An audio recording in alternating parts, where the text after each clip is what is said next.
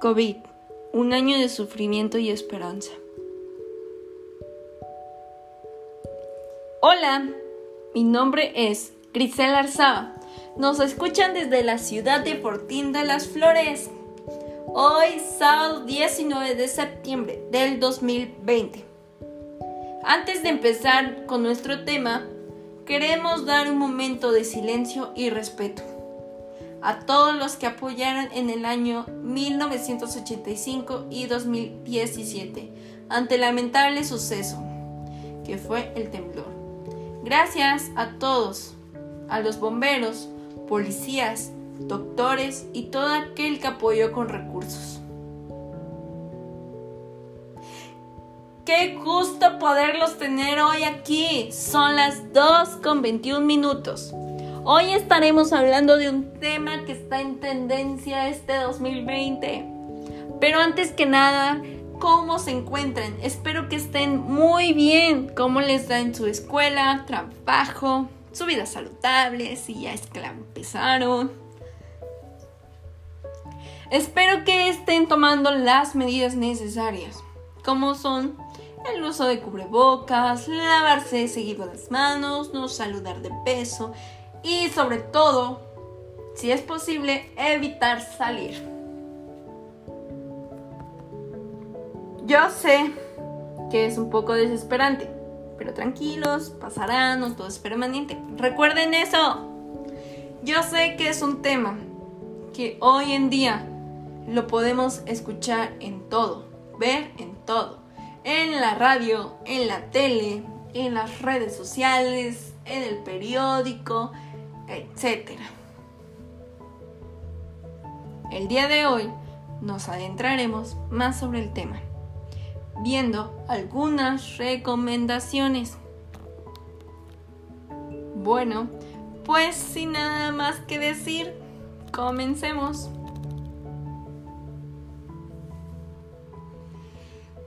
...2020...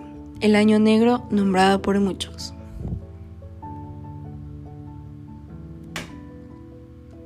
Antes que nada, debemos de tener muy en claro qué es el COVID-19.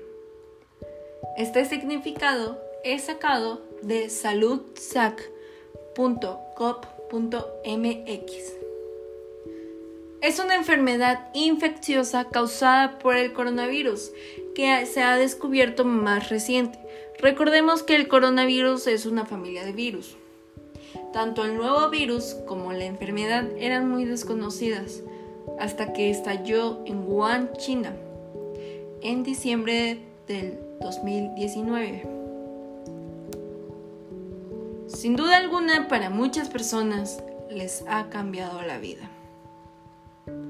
¿Ustedes saben cuáles son los síntomas de la enfermedad? Bueno, uno de los síntomas que presentan son fiebre, cansancio, tos seca. Aunque algunos pacientes pueden presentar dolores como congestión nasal, dolor de garganta, igual quiero mencionar que hay pacientes que pueden resultar asintomáticos. Así es, que no presentan síntomas, por eso algunos no se dan cuenta que están contagiados. ¿Cómo se transmite el virus? Bueno, el virus es transmitido por el contacto de una persona infectada. Se propaga de persona a persona cuando tose, cuando le damos un beso a alguien para saludarlo, cuando estornudamos, etc. Así que es importante siempre traer puesto el cubrebocas. Hay miles de ideas para hacer cubrebocas con paliacates, etc. Hay cubrebocas tan bonitos como de tela, miles y miles de diseños. He visto unos muy extravagantes y geniales, como los que salieron en septiembre, en el mes patriótico. El cubrebocas más efectivo y que es el más recomendable utilizar es el cubrebocas KN95. Ahora vamos a pasar a ver algunas recomendaciones que nos da la página de saludsac.gov.mx. Las medidas de protección para cada una de las personas. Número 1. Lavarse constantemente las manos con agua y con jabón o, desinfectarlas. 2. Mantenga su sana distancia, más de un metro. 3. Evitarse tocar la cara, los ojos, no sé, la boca, etc. Cubrirse la boca y nariz con el cubrebocas. Porque hay personas que no se cubren la nariz o que solo la traen en la parte del cuello. No, va en toda la parte de nariz y boca. 5. Al toser cubrirse la boca y nariz con el codo doblado o colocarse un pañuelo en el área de la boca. 6. Siempre estén atentos en las redes sociales sobre las nuevas actualizaciones. Sí, así como estamos atentos a los memes, podemos estar atentos a las recomendaciones. Sin duda alguna, unas recomendaciones muy importantes, ya que podemos evitar contagiar y contagiarnos. Sin embargo, todos nos tenemos esa pregunta. ¿Hay alguna vacuna o algo así? La respuesta es que no la hay, lamentablemente. Ahora pasaremos a ver un tema que es un poco difícil. Pasaremos a ver los casos confirmados hasta hoy en México. Las muertes son de 72.803. Las personas que se recuperan son de 492 mil. Las muertes son de 689 mil. Sin duda alguna es una lamentable cifra, ya que es muy alta. Bueno, pues antes de despedirnos, queremos dar las gracias y respetar a todo aquel que ha trabajado para salvar familias, luchar día con día como enfermeros, bomberos, doctores, personal de limpieza, a cada uno que sale día a día para que estemos bien. Muchas gracias. Gracias por hacerlo. Gracias porque no se han rendido. Sabemos que muchos de ustedes no ven a su familia por miedo a contagiarlos o que muchos son discriminados al entrar en un supermercado, al subirse a alguna combi o transporte público. Ustedes verdaderamente son unos héroes. Por eso les damos las gracias.